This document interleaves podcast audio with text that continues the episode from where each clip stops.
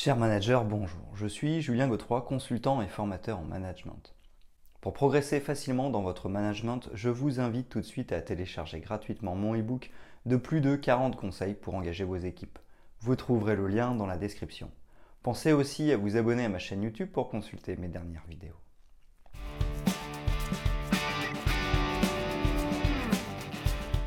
Sans le savoir, vous utilisez certainement l'intelligence collective depuis longtemps dans votre organisation personnelle ou professionnelle. Cette méthode, qui s'inspire du comportement animal en collectivité, utilise les connaissances et les compétences de chaque individu pour réaliser des objectifs communs. En tant qu'humains, nous évoluons en société et nous sommes tous les jours confrontés aux échanges et au partage avec les autres. Pour cela, nous mettons en place des mécanismes naturels d'organisation et de coopération afin d'aller toujours plus loin. Dans une entreprise, le principe est le même. L'émergence de l'intelligence collective dans le monde professionnel découle d'un constat. Le manque de collaboration est un frein majeur au développement des organisations. Vous vous demandez alors sûrement comment utiliser cette intelligence collective au service de l'organisation. Pourquoi cette méthode peut-elle avoir un impact positif et durable sur le groupe et donc sur la croissance de l'entité? Pour répondre à cela, nous allons vous donner toutes les informations utiles afin que vous puissiez comprendre ce qu'est l'intelligence collective et les outils nécessaires à sa mise en place au sein des équipes. Vous découvrirez les fondements de cette méthode de management et connaîtrez ses limites. Tout ceci vous permettra d'instaurer un travail collaboratif de manière optimale dans votre entreprise pour innover et atteindre un but partagé.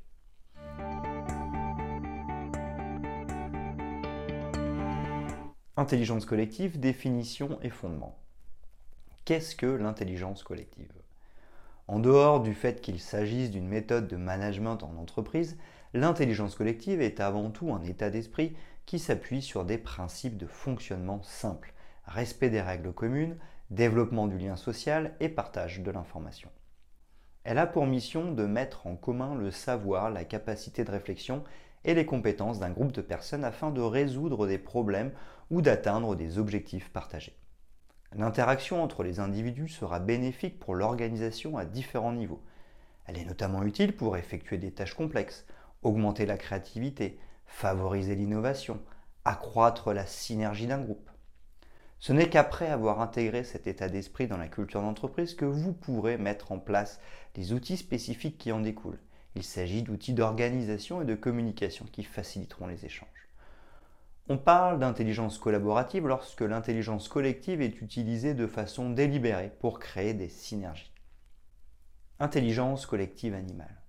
Si vous découvrez aujourd'hui ce qu'est l'intelligence collective, sachez qu'elle est utilisée depuis toujours chez les insectes comme les fourmis et les abeilles ou chez les animaux comme les oiseaux ou les poissons.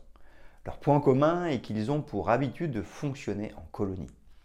Par exemple, les fourmis utilisent l'intelligence collective pour s'adapter aux changements d'environnement et pour résoudre des problèmes. Elles le font de façon naturelle sans aucun contrôle externe.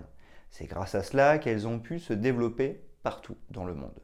Que ce soit chez les abeilles ou les fourmis, la répartition des tâches se fait en fonction des besoins de la colonie.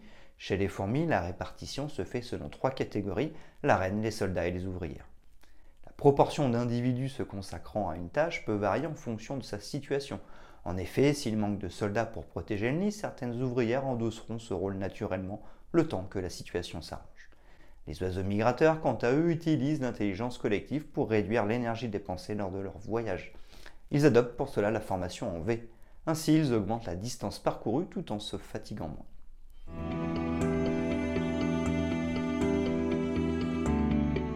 Management par l'intelligence collective. Mise en place dans l'entreprise et avantages. De manière générale, une entreprise a pour vocation de faire collaborer des profils d'individus variés au sein d'une même entité dans le but de la faire évoluer.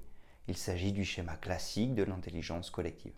Cependant, pour que ce mécanisme de travail se déroule dans les meilleures conditions, il faut le structurer.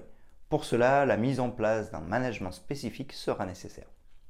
Tout comme les fourmis, l'organisation doit être à la fois structurée, avec des tâches spécifiques déterminées selon les compétences de chacun, mais aussi flexible pour faire face aux imprévus.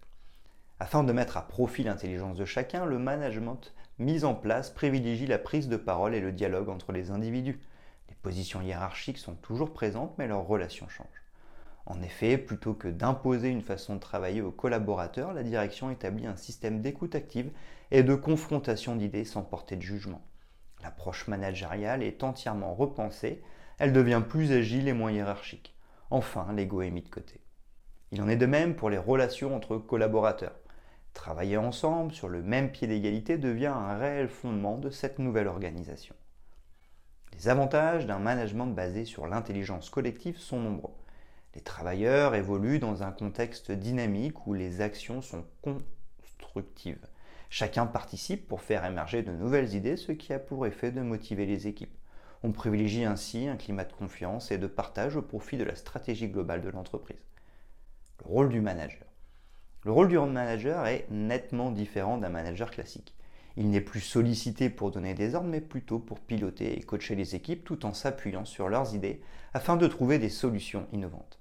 À première vue, on peut imaginer que son rôle est moindre et que ce sont les collaborateurs qui font la majeure partie du travail. Or, ce n'est pas le cas. Le manager doit non seulement avoir la capacité de repérer les talents, mais aussi de les stimuler avec agilité. On se rapproche alors du management agile. Il met en place un véritable coaching sur le long terme.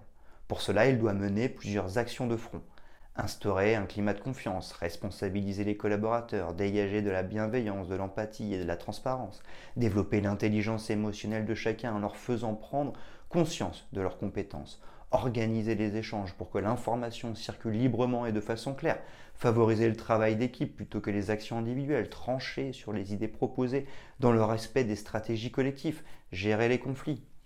Afin de mettre toutes ces opérations en place, le manager peut s'appuyer sur différents outils collaboratifs.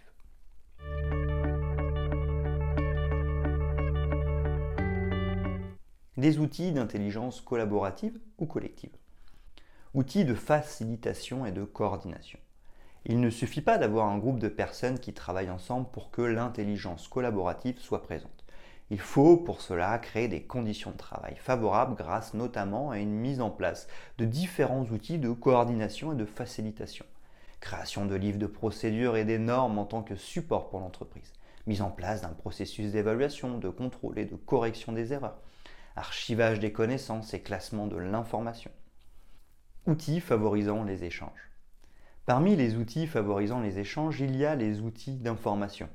Intégration d'un intranet au sein de l'entreprise pour informer les collaborateurs régulièrement. Création d'un extranet pour étendre la diffusion de l'information. Mise en place d'un réseau social d'entreprise pour une communication en temps réel. Mise à disposition d'un logiciel de veille stratégique. Ces outils facilitateurs permettent de communiquer et de transmettre des informations de manière régulière avec l'ensemble des collaborateurs et des intervenants externes à l'entreprise. En plus des outils d'information, il y a des outils de participation active, organisation de réunions régulières afin d'échanger sur de nombreux sujets et activer la prise de décision. Au cours de ces réunions, les individus peuvent exprimer librement leurs idées. C'est notamment le cas du brainstorming. Développement d'activités de team building, elles permettent de renforcer le lien social et de développer la cohésion d'équipe dans un cadre extérieur à l'entreprise. Mise en place de logiciels groupés afin que chacun puisse discuter et intervenir sur un document pour y ajouter ses idées. Ce type de logiciel est très pratique en cas de travail collectif sur un même dossier. Création de plateformes collaboratives type RSE qui permettent aux travailleurs de partager de bons plans ou de faire un retour sur une formation par exemple. Ces outils de partage appuie cette volonté de transparence de la direction et favorise l'interaction entre les membres d'une même entité. Cependant, certains facteurs peuvent freiner la mise en place de ces outils.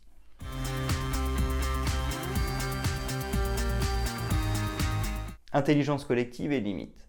L'intelligence collective repose en partie sur la sensibilité sociale des individus. Or, chaque personne est différente et donc possède une sensibilité plus ou moins élevée. Cette disparité peut alors provoquer des déséquilibres au sein d'une communauté. De plus, l'effet de groupe peut largement limiter l'utilisation de l'intelligence collective dans l'entreprise. En effet, sous l'influence du groupe, l'individu seul peut avoir des craintes à exprimer ses opinions ou donner ses idées. Ceci peut être dû à la timidité, à la peur du regard des autres ou à l'angoisse de penser différemment. Ces craintes poussent souvent à l'acceptation passive des décisions prises par la communauté malgré qu'elles soient mauvaises. Si des experts sont présents lors des échanges, certaines personnes auront là encore tendance à s'effacer et à approuver sans réfléchir les décisions de ces derniers. A l'inverse, les idées provenant d'experts peuvent être mises de côté par l'opinion de la majorité. Or, la majorité n'est pas garante de la pertinence des décisions prises. Enfin, l'effet de groupe peut avoir pour limite une diffusion confuse des idées. En effet, le flot d'informations peut noyer ou brouiller le message transmis. Ainsi, on ressort de la réunion sans aucune idée concrète. Nous pouvons alors noter dans les cas évoqués ci-dessus que l'intelligence individuelle peut parfois dépasser l'intelligence collective. En effet, l'individu isolé active son esprit critique sans être orienté par l'effet de groupe.